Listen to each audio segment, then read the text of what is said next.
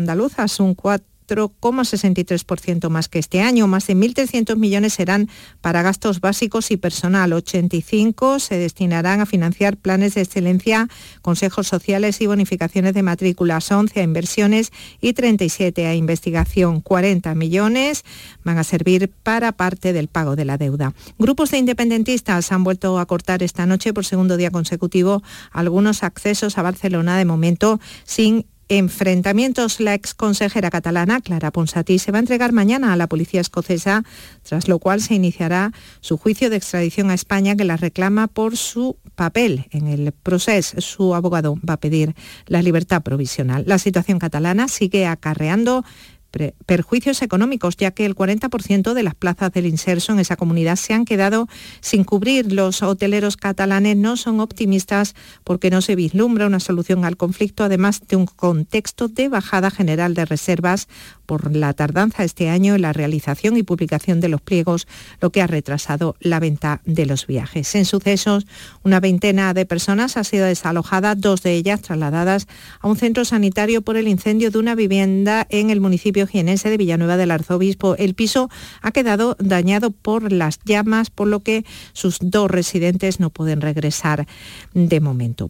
Y día muy especial para Juan Villar, el cantador gaditano, recibe esta noche un homenaje en el Gran Teatro Falla de Cádiz por sus 50 años sobre los escenarios. Clara Aznar. Medio siglo de dedicación al flamenco que se ha pasado casi en un suspiro. Juan Villar ni por asomo piensa en la retirada. Pienso seguir mientras Dios me dé fuerza y salud. Seguiré al frente siempre, porque yo moriré cantando. Lo van a acompañar en el escenario medio centenar de artistas, entre ellos el músico jerezano Paco Cepero, quien le ha escrito una copla con la que reivindica su cante y su quejío tan personal. 16 grados hay ahora en Beas, Huelva, 14 en Lupión, Jaén y 16 en Pizarra, Málaga.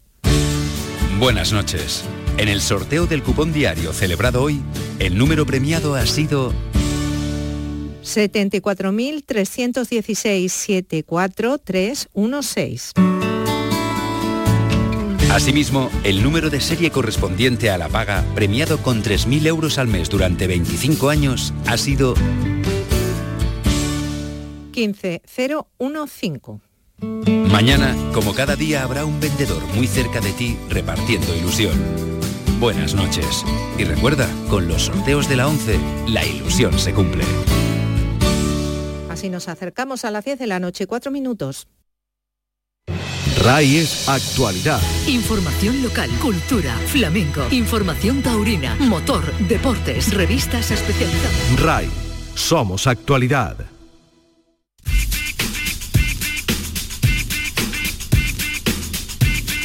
En RAI, conectados con Javier Oliva. Bienvenidos, conectados os traemos un día más la actualidad del mundo de las nuevas tecnologías de la información y la comunicación, nuestro epicentro Andalucía desde aquí al resto del mundo a través de la red. Antes que nada, tenemos que agradecer al Colegio Oficial y a la Asociación Andaluza de Graduados e Ingenieros Técnicos de Telecomunicación el premio Ingenio que le han concedido a Conectados en la categoría de Comunicación y Divulgación Tecnológica. Recogeremos el galardón este próximo viernes en el encuentro Telecos, la cita anual del sector en Málaga. Un auténtico honor, no olvidéis que esto es posible gracias a todos los que estáis ahí desde hace ya casi seis años. Vamos ya con nuestro sumario. Emprendedores andaluces en la red. Unos jóvenes andaluces están construyendo el hogar inteligente del futuro desde la pequeña localidad sevillana de Sanlúcar la Mayor. Se trata de la startup Smart IoT Labs, que trabaja con gran éxito en este campo tras su paso por Silicon Valley. Nos lo contará uno de sus fundadores, José Murillo. Nos vamos de evento. Eliezer López, desarrollador full stack en Wata Factory, nos ofrecerá algunas de las próximas citas tecnológicas en Andalucía. Hora de jugar a los videojuegos. En el espacio para videojuegos, los expertos andaluces José Manuel Fernández Espíritu y Jesús Relinque Pella hablarán del esperado Death Stranding de Kojima. Desmontando la tecnología. Los galles son cosa de Pedro Santamaría, colaborador de la web tecnológica El Output, quien esta vez aborda la iniciativa Teléfonos de papel de Google y la nueva creación de Xiaomi con un móvil de cinco cámaras. Ha sido viral en redes Las novedades y cambios en las redes sociales nos las contará el consultor de redes y responsable de los Instagrames de Cádiz, José Ruiz. Nos informará de la decisión de Instagram de dejar de mostrar los likes y la posibilidad de Twitter de cambiar de cuenta al responder. En RAI, conectados con Javier Oliva. Muchas cosas, para todo tenemos casi media hora, así que con la realización técnica de Álvaro Gutiérrez y Fernando Peña, enter y comenzamos.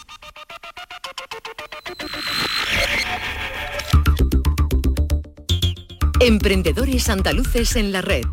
De la domótica hemos pasado al hogar inteligente. De ello queremos hablar hoy porque hay una startup andaluza, Smart IoT Lab, que trabaja con éxito en este campo. Uno de sus fundadores y CEO es José Murillo, que nos acompaña en Conectados para saber más sobre lo que hacen y sobre su presencia en Silicon Valley o en el South Summit reciente de Madrid. José, ¿qué tal? Bienvenido a Conectados. ¿Qué tal? Bueno, explícanos cómo hemos evolucionado de lo que conocimos hace años como domótica hasta el hogar inteligente, que se llama así ahora, al que aspiramos porque todavía no es una realidad. Eso, eso es justo lo que iba a comentar. Nosotros estamos aspirando a redefinir el concepto de hogar inteligente porque hoy en día está muy de moda, todo el mundo habla de hogar inteligente, enchufes inteligentes, altavoces inteligentes, bombillas inteligentes y nosotros creemos que estamos todavía en un paso previo. De momento dejémoslo en que estamos conectando las cosas a Internet pero aún no son inteligentes. De hecho, cuando, cuando a alguien le hablamos de inteligencia, automáticamente piensa en, habilidades como sentir, razonar, aprender, actuar de forma proactiva. Y eso es lo que queremos que la casa haga, esa es nuestra visión, con lo cual estamos un, pasito más allá. Hmm. Ahí está, como decimos, eh, vuestra compañía, que en este amplio campo del hogar inteligente, ¿a qué os dedicáis concretamente? Bueno, pues nosotros empezamos creando una, por un lado, una plataforma, una tecnología base con la visión de que eh, sirviese el día de mañana eh, con múltiples propósitos. Otra de las cosas que creemos, aparte de, las casas, de que las casas deben ser inteligentes, creemos que las casas deben dar servicios en múltiples áreas, no solo en la domótica, sino en temas como el cuidado de mayores, cuidado de mascotas, ahorro energético. Entonces, básicamente, eh, con esa visión creamos esta, esta tecnología de tal manera que el usuario el día de mañana va a poder no solo tener esta tecnología, sino bajarse como pequeñas aplicaciones, como si fueran unas apps de la tienda, para que la casa tenga diferentes habilidades y le pueda prestar diferentes servicios. ¿no? Mm. Y todo eso lo estáis implementando ya en proyectos pilotos que habéis firmado con algunas empresas. Cuéntanos un poquito cómo está funcionando. Sí, de hecho, bueno, nuestra historia es un poco curiosa porque en cuanto que necesitábamos una casa real, eh, nosotros tenemos una oficina muy atípica, tenemos un chalet, nos fuimos a, una casita en San Lucas la Mayor, de hecho. Que sí, que sirve como cobaya, ¿no? Eso es, justamente, justamente, es la excusa para tener piscina en la oficina, como decimos, pero no, ya, ya hablando en serio, eh, nos sirvió desde el primer momento para llenarla de sensores y, poder, y poder hacer prototipos y coger datos, ¿no? Y estuvimos así, yo diría que un año y medio cogiendo datos de esas casas y de casa de los empleados, obviamente. Y a partir de ahí, cuando la tecnología ya tenía cierta madurez, empezamos a acercarnos a diferentes empresas, eh, empresas líderes en cada una de los diferentes sectores para que nos ayudaran a, co-crear esos casos de uso. ¿no? Entre ellos, por ejemplo, estamos trabajando con Telefónica. Telefónica fuimos hace un año y medio, le mostramos nuestra tecnología, y no solo le interesó y estaba muy alineado con lo que después terminaron ellos sacando también, que se llama Movistar Home, sino que terminaron, terminaron invirtiendo un, pequeño capital en nuestra empresa, ¿no? con lo cual eso es una prueba de que estábamos haciendo algo bien. Y a partir de ahí, bueno, en los próximos días todavía no puedo dar nombres eh, eh, concretos, pero en los próximos días se va a anunciar algún que otro acuerdo con varias con varios grandes fabricantes que o, empresas que han apostado con esta tecnología. ¿Y qué hacen esas casas? ¿Qué es lo que se preguntará mucha gente? ¿O qué son capaces de hacer? Claro, pues, pues mira, te pongo un ejemplo concreto. A mí el, que más me gusta es el de cuidado de mayores, ¿vale? Pues para mí es algo que tiene una aplicación muy real, en una problemática muy real que vamos a sufrir todos.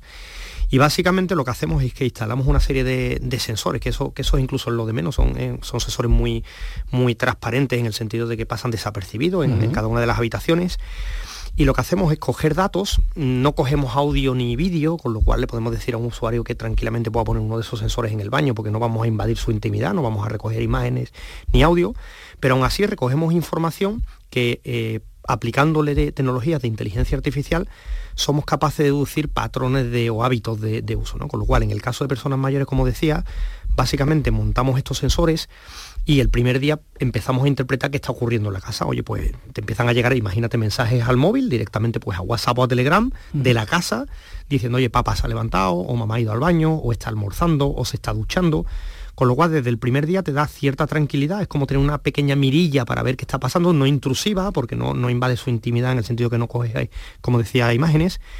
Y una vez que hemos aprendido el patrón de, cuál es su estilo de vida, a qué hora se levanta normalmente, cuántas veces va al baño, a qué hora se ducha, somos capaces de alertar de anomalías. Con lo cual te podemos decir, oye, pues sabemos que tu padre normalmente va cuatro veces al baño, llámalo porque ha ido 15 esta mañana. O sabemos que come entre dos y tres, son las cuatro y no ha comido. O se ducha 10 minutos, lleva 20 minutos el agua corriendo y no, y no, y no, y no ha salido del baño. ¿no? Esa es un poco la visión, que la casa sea capaz de sentir sin necesidad de tener que poner a esa persona una pulsera o tener que ponerle un botón que muchas veces se cae, no son capaces de darle. Entonces que la casa sea capaz de sentir, entender qué está pasando y avisar a un familiar o a un cuidador de forma, de forma transparente. ¿no? ¿Y eso cuándo será realidad comercialmente hablando? Bueno, pues nuestra idea es lanzarlo al mercado en torno a febrero o marzo del año que viene. Es decir, ya estamos cerrando acuerdo, como decía, con algún cliente que anunciaremos dentro de muy poquito y nuestra idea de hecho además es comercializarlo de la mano de empresas que ya están en los hogares, es decir, tiene todo el sentido que estos servicios pues te lo te pueda ofrecer una empresa de telecomunicaciones, te lo pueda ofrecer tu compañía que te da servicios de agua, del gas, de la electricidad, es decir, nosotros lo que queremos es hacerlo muy sencillito para que el usuario pueda contratar este servicio a empresas que ya están en, sus hogares. ¿no? Qué bueno. Habéis pasado por importantes eventos, como hemos dicho, en Silicon Valley, también por el reciente Sausami. Eh, cuéntanos un poquito más sobre ello y sobre el feedback que habéis recibido en, esto, en estas grandes cumbres tecnológicas. Sí, bueno, mira, de hecho el primero al que nos apuntamos fue a la Feria de Consumo de Electrónica de Las Vegas, eso fue en enero. Esa es la mayor feria de dispositivos de electrónica de, consumo, como decía, en, Estados Unidos, Las Vegas, eso es el CES. Y bueno, echamos la solicitud como en agosto del año pasado, diciendo, oye, bueno, vamos a ver si entramos aquí en esta liga tal y cual. Y, nos sorprendió porque, bueno, el proceso fue bastante duro y después de tres o cuatro meses nos, admitieron y, bueno, la verdad es que es impresionante la feria, la cantidad de contactos que hace y sobre todo eso, el, feedback, los comentarios de la gente. Pasaba gente de todo tipo todo el día. Y, yo creo que, bueno, a todo el mundo le, encanta la visión de lo que estamos haciendo y sobre todo nos llamó mucho la atención el tema de la privacidad. Es decir, allí Quizás legalmente en Estados Unidos no van tan avanzados como en Europa en temas legales, pero sí que la gente está muy celosa con todo el tema que está ocurriendo ahora de los altavoces inteligentes, estas conversaciones que, están saliendo, que graban y demás. La gente estaba muy, muy recelosa, ¿no? con lo cual nos animaba a todo el mundo, todo el mundo nos preguntaba cuándo íbamos a salir. De hecho, nos tuvimos que quedar una semana más irnos a Silicon Valley a varias reuniones con, con inversores y empresas. La verdad que fue una experiencia muy buena, ¿no? Y después efectivamente hemos ido aplicando a diferentes programas de aceleración. Estuvimos otras dos semanas en Silicon Valley que fueron muy bien. La verdad es que aquello es, yo, yo siempre digo que es el parque de atracciones de las startups, es como ir a un Disney, llevar a niños a los Disney.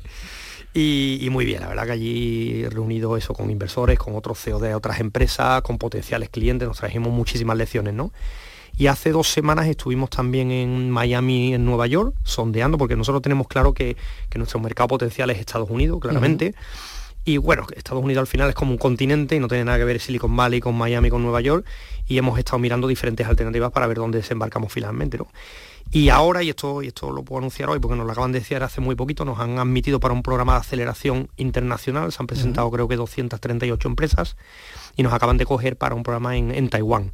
Nos vamos dos semanas en diciembre son básicamente empresas fabricantes de hardware que están buscando pues eh, startups que, hagan hardware y que hagan también tecnología de inteligencia artificial, ¿no? Con lo cual allí nos iremos un par de semanas más con la, con la bandera Andalucía y de España. Eso es lo internacional, en lo nacional hablábamos del Sausami, no sé si allí alguna ronda de inversión, porque ahí es donde, donde se mueve el dinero a nivel nacional. Sí, efectivamente, con más que con inversores, que ya llevamos casi un año trabajando y los conocemos a todos, y bueno, está bien, le hemos refrescado mucho de ellos cómo estamos y demás sobre todo desde el punto de vista de cliente. Ha venido, han venido muchísimas empresas de, de esos utilities que ya están en los hogares, no solo empresas de telecomunicaciones, de proveedores de energía, de seguridad. Y la verdad que, bueno, de hecho han salido varias reuniones que estamos ahora viendo cómo materializamos en algún tipo de acuerdo, ¿no? Mm. Pero sí, sí, también para mí es el sitio dentro de España el evento nacional por autonomasia de emprendedores sin duda es South Summit, ¿no? Está muy bien. Y todo desde Sanlúcar la Mayor, en Sevilla, en Andalucía. Eso es, eso es, efectivamente. De hecho, aquí los socios tenemos amplia trayectoria multinacional. Yo en mi caso he estado 15 años en Microsoft, mi socio Jesús viene de Intel.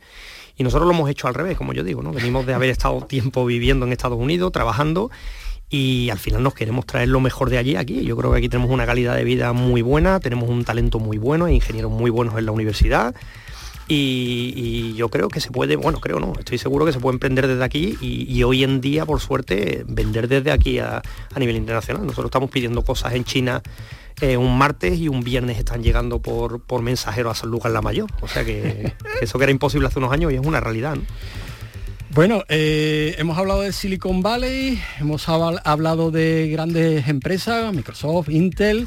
Por esta última ah, pasó una buena amiga, supongo, de la casa, que es Pilar Manchón, con la que además tenéis algún tipo de acuerdo. Cuéntanos un poquito. Sí, bueno, Google sí, sí, efectivamente. Se acaba de ir de Google hace poco. Bueno, yo a Pilar la conocí hace ya, pues diría 2008 o cosas así, cuando empezaba a montar lo que, lo que fue Indices, eh, que, después se vendió a Intel, ¿no? Tuve la gran suerte de conocerla porque es una, una persona privilegiada, como yo digo Asistente de voz, ¿verdad? Efectivamente, asistente de voz, antes, de, antes de que nadie conociera Siri, antes de que nadie conociera ningún asistente de voz, ellos ya estaban trabajando en ese proyecto, entonces yo tenía la suerte de llevar el programa de emprendedores de, Microsoft, tuve buena relación con ella.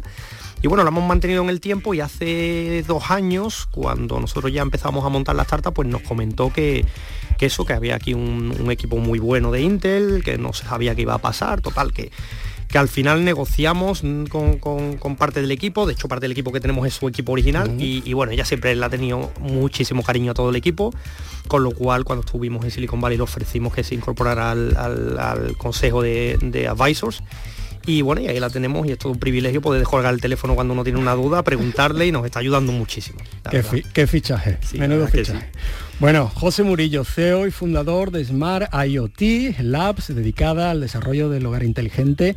Enhorabuena por vuestra trayectoria y muchísimas gracias por contarlo en Conectado. Gracias a vosotros por darnos este, este huequecito.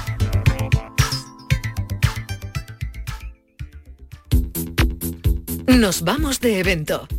Hay citas tecnológicas en estos próximos días que no nos podemos perder. Nos las va a contar Eliezer López, desarrollador full stack en Wata Factory. Muy buenas, esta semana volvemos a contar con eventos en varias de nuestras provincias andaluzas, eventos locales que son, cada vez más, referentes en el sector TIC. Los vemos. En Málaga, mañana jueves 14 de noviembre, el grupo Málaga Oracle Developers organiza el encuentro Noticias y actualizaciones del Oracle Open World. En el último Oracle Open World se realizaron anuncios que permitieron ver la apuesta firme de Oracle por ser un jugador importante en cloud computing, entre otros una mayor oferta para despegar servicios cloud native. Sin olvidar el One More Thing, servicios cloud gratis de por vida. No te lo pierdas. Y en Huelva, el próximo miércoles 20 de noviembre, vuelve a reunirse el Huelva WordPress Meetup en torno a una ponencia sobre software libre. ¿Cuáles son las claves para vivir del software libre? ¿Qué es lo que garantiza su éxito? ¿Qué es lo que ha llevado a los distintos CMS de software libre a estar presentes en más de un tercio de los sitios web del mundo? ¿Cómo se organiza su ecosistema? Y lo más importante, ¿es posible vivir de software libre? Muchos no lo creen, pero algunos llevan años haciéndolo y lo explicarán en este encuentro. Encuéntrame en Twitter como arroba López con Z y obtén más información sobre estos eventos y mucho más relacionado con el sector en Andalucía. Un saludo. Hora de jugar a los videojuegos. A ver qué nos traen hoy nuestros gamers andaluces de cabecera, José Manuel Fernández Speedy y Jesús Relinque Pecha.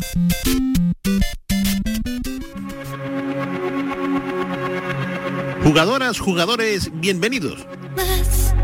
El pasado día 8 de noviembre hemos sido testigos del lanzamiento del que bien podría ser uno de los videojuegos más esperados de todo el año, Death Stranding. Y como no podría ser de otra manera viniendo del maestro Hideo Kojima, no va a dejar indiferente a nadie. Death Stranding lleva años manifestando ese ruido mediático que solo está al alcance de aquellos títulos que trascienden su consideración de juego para transformarse en todo un evento. Por ello justo hacer algo de memoria para conocer cómo uno de los integrantes más importantes de la firma japonesa Konami se alejó de la compañía para conformar Kojima Productions como desarrolladora independiente. Y es que después de un largo conflicto entre Konami y el autor, durante la recta final del desarrollo de Metal Gear Solid 5, el afamado autor y la veterana empresa rompieron el lazo que les unía desde 1986, sin haberse terminado de trascender las verdaderas causas de esta confrontación. La culminación de este desencuentro tuvo lugar en julio del 2015 y en diciembre Kojima ya anunció que se establecía como estudio independiente, firmando un acuerdo con Sony Interactive Entertainment para la realización de un ambicioso videojuego. Este juego sería revelado por primera vez durante el E3 de 2016, presentándose con un espectacular teaser en el que las técnicas de fotogrametría y captura de movimiento retrataban al actor Norman Reedus, que haría las veces de protagonista de este nuevo juego. Cabe decir que Ridus iba a ser el personaje principal de Silent Hills, un proyecto que fue cancelado debido a la ya mencionada ruptura entre Konami y Kojima. Más tarde, a Ridus se unieron un gran elenco de actores como Mads Mikkelsen, Lee Sidux, Lindsay Warner o el conocido director Guillermo del Toro. El resultado, Death Stranding. ¿Cómo explicar el concepto de Death Stranding?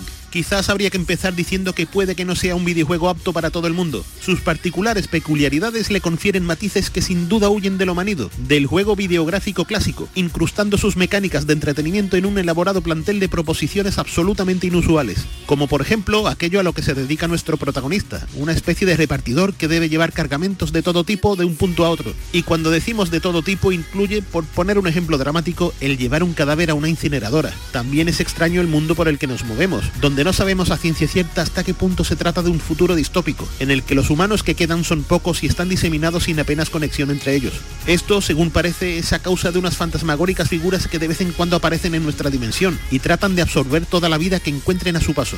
Para detectar la presencia de estas entidades, nuestro protagonista lleva una especie de útero artificial en el que el bebé que reside en su interior nos avisará de estas paranormales figuras. Por supuesto, y siendo Hideo Kojima quien está detrás de este videojuego, todo lo aquí contado tiene una y mil vueltas, con giros argumentales de esos que dejan huella. Por eso Death Stranding es inusualmente especial, por sus originales mecánicas, por su historia, y todo hay que decirlo, por su impresionante apartado técnico y audiovisual, situando este auténtico evento hecho videojuego en lo más alto de todo lo que llevamos de generación. Como la mayoría de los trabajos de este autor, Death Stranding puede volverte loco en el mejor de los sentidos o puede provocarte un rechazo muy dramático. Como hemos dicho antes, sus particularidades lo convierten en un título no apto para todo el mundo. Si bien es innegable que estamos ante uno de los desarrollos más ambiciosos de la década. Solo por eso se merece el mayor de los respetos, pero si queréis que os pongamos un ejemplo cercano, a un servidor le produce la mayor de las indiferencias, mientras que mi compañero Speedy le tiene completamente absorbido hasta el punto de que es difícil verlo salir de su casa por culpa del puñetero juego. Pero no te preocupes, que estaré la semana que viene al pie del cañón para seguir contando a tu lado la actualidad del videojuego, si el señor Kojima me lo permite. Un saludo y seguid jugando.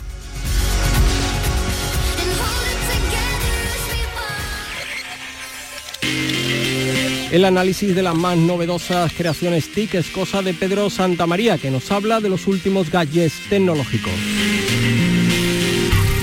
Hola, bienvenidos a Conectados una semana más. Esta semana traigo dos noticias que son, bueno, son llamativas aunque un poco contradictorias. Por un lado tenemos que Xiaomi ha presentado el primer teléfono con una cámara de 108 megapíxeles. El Mi Note 10 no destaca por sus 5 cámaras en la parte trasera, sino porque la cámara principal ofrece una resolución de 108 megapíxeles. Esto es una auténtica locura en un teléfono móvil, pero tiene cierta explicación. El fabricante quiere que la calidad de las imágenes sean todavía mucho mayores a nivel de nitidez y eso sí, habrá que ver cómo se comporta cuando la luz decae porque a mayor resolución el número de píxeles es, bueno, es mayor, pero su tamaño es muchísimo menor. Y ya sabéis que en sensores de este tipo de, bueno, de este tipo de dispositivos, lo ideal sería que cada vez fuesen mayores para tener un tamaño de píxel mayor y así poder captar más luz. Pero bueno, esto es algo que ya la semana que viene os cuento con más detalle porque lo estamos probando y tendremos una valoración mucho más definitiva. Aún así, para que os hagáis un poco a la idea, con este teléfono vais a ser capaces de imprimir la foto de un gatito con 4 metros de ancho. Y ahora lo otro que es, como decía, un poco contradictorio con respecto a usar el smartphone prácticamente para todo. Google ha sacado en una de esas aplicaciones, proyectos o experimentos, como lo quieras llamar, una, una app para nuestro teléfono móvil que se llama Paperphone. ¿Cuál es la idea o cuál es la base de esta aplicación? Bueno, pues es muy sencillo. Es obtener la información más importante de cada día para que la puedas imprimir en papel y dejar el teléfono a un lado. Sí, es un poco extraño, pero esta aplicación te permite ver las citas que puedas tener en el calendario, la lista de tareas, los contactos principales y algún que otro extra como algún pequeño juego tipo Sudoku y demás. Es como digo, una aplicación es un proyecto englobado dentro de esas aplicaciones del bienestar digital que lo que buscan es que utilicemos el móvil de una forma mucho más comedida, de una forma mucho más responsable y no nos pasemos muchos periodos de tiempo delante de un dispositivo que está muy bien, que nos da muchísimas oportunidades, pero que también a veces nos consume más tiempo del que debería. Así que esto es todo. Si queréis probar Paperphone simplemente tenéis que buscar en Google y os aparecerá la página con el enlace de descarga. Y sobre el teléfono de Xiaomi, lo dicho, la semana que viene os cuento mis impresiones al 100%. Ha sido viral en redes. Y ahora repasamos lo que nos deja el mundo de las redes sociales y lo hacemos con José Ruiz, Instagramer y consultor de redes. Instagram ha empezado a dejar de mostrar los likes esta misma semana, en una estrategia que pretende potenciar el lado más verdadero de los usuarios en contraposición con aquellos que únicamente buscan el like por el like. En Estados Unidos ya está en marcha y algunos usuarios ya han podido notarlo en los últimos días. Como siempre que se produce algún cambio, las medidas se irán aplicando progresivamente entre los usuarios. La idea es proteger a los más jóvenes, intentando que no sea visto como una competencia, dando a los usuarios más espacio para concentrarse en aquello en lo que disfrutan, sin pensar en el número de likes. Estados Unidos es ya el octavo país en el que Instagram oculta los likes, tras haberlo hecho en países como Canadá, Irlanda, Italia, Japón, Brasil, Australia o Nueva Zelanda. ¿Qué pasará con el resto de países? La verdad es que no lo sabemos, pero es obvio que más pronto que tarde será efectivo. Cuando este cambio sea real, cambiará el modo en el que los usuarios se comportan e interactúan entre ellos y sobre todo va a poder ayudar a depurar entre el mundo de los influencers a aquellos que verdaderamente están donde están por sus méritos sobre aquellos que han logrado escalar entre el resto a base de pasar por caja, es decir, comprando seguidores. Esta misma semana, y ya cambiando el tercio, pasando de Instagram a Twitter, hemos conocido que Twitter nos dejará seleccionar la cuenta desde la que queramos responder. Hasta ahora aquellos usuarios que tenemos instaladas en nuestra app varias cuentas, tenemos que pensar antes de dar cualquier paso qué cuenta es la que tenemos activa. Bueno, pues parece que todo esto va a cambiar en breve, ya que hay rumores de que Twitter está haciendo algunas pruebas para implementar una nueva funcionalidad, con la que los usuarios podamos seleccionar desde nuestra cuenta qué cuenta es desde la que queremos responder.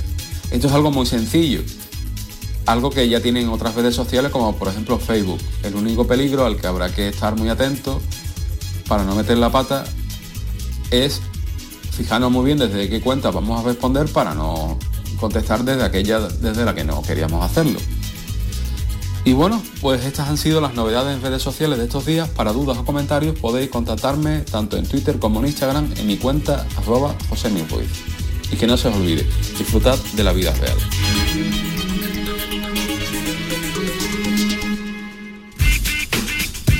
Es hora de terminar, pero seguimos conectados. La interactividad es nuestra razón de ser. Nos podéis seguir y dejar vuestros comentarios y sugerencias en Twitter, arroba conectadosRai en la página del programa en Facebook o en la dirección de correo electrónico conectados@rtva.es. Además, si queréis repasar alguno de nuestros contenidos, podéis escucharlo, descargarlo en el apartado de radio a la carta de la web de Canal Sur. Solo solito Los MTV que pasaron por Andalucía nos dejaron en la memoria la batalla de baile de la presentadora y artista norteamericana Becky G contra unas flamencas al ritmo de la música. El vídeo se hizo viral y las participantes flamencas también. Hasta el próximo miércoles a las 10 de la noche a todos. Feliz vida virtual.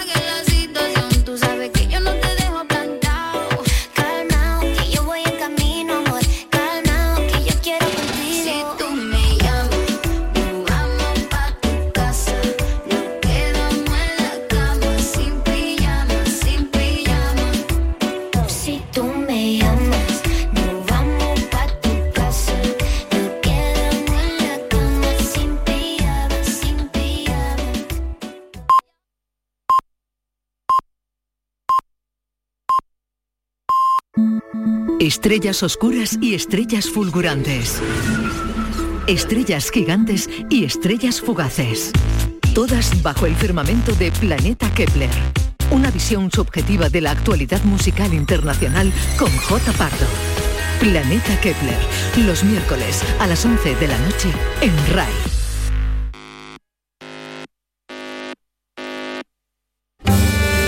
Camelamos Naquerar. Queremos hablar el programa de la comunidad gitana en RAI con Amaro Jiménez.